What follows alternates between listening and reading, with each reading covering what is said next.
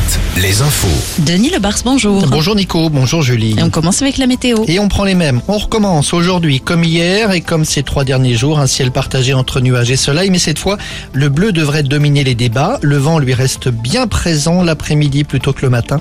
Des températures maxi autour de 19-20 degrés, légèrement en dessous des normales de saison. En Nouvelle-Calédonie, non pas une alerte météo, mais une alerte tsunami aujourd'hui.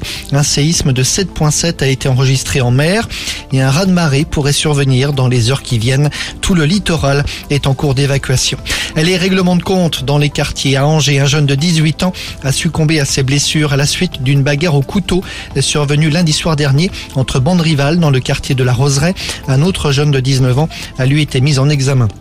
Et puis à Nantes, rappelons-le, c'est un jeune d'une vingtaine d'années qui a été tué mercredi soir dans la rue devant le quartier Bellevue. Un jeune abattu à la sortie du tram. Il a reçu des coups de feu en plein thorax. Les tirs venaient d'un individu passager d'une moto. Deux autres personnes ont été blessées un peu plus tard dans la nuit, victimes de coups de feu dans une station-service de l'agglomération nantaise. À Rennes, la stupéfaction. Une mère de famille vient d'être mise en examen.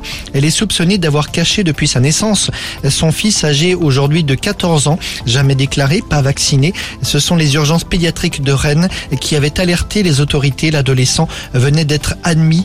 Il ne pesait que 25 kilos et présente un retard intellectuel. On passe au sport. Rugby, des centaines de supporters pour accompagner les joueurs du stade Rochelet à l'aéroport. Hier après-midi, la finale de la Champions Cup, c'est demain contre les Irlandais du Leinster.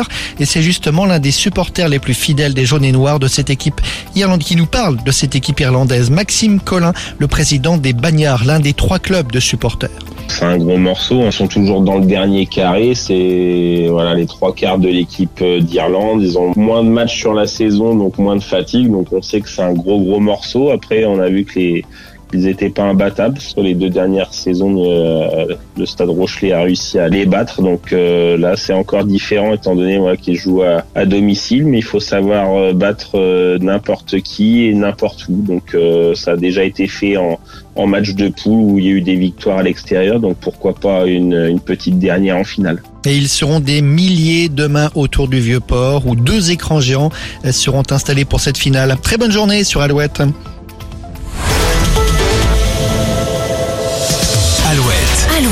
Le 6-10. Le 6-10. De Nico et Julie.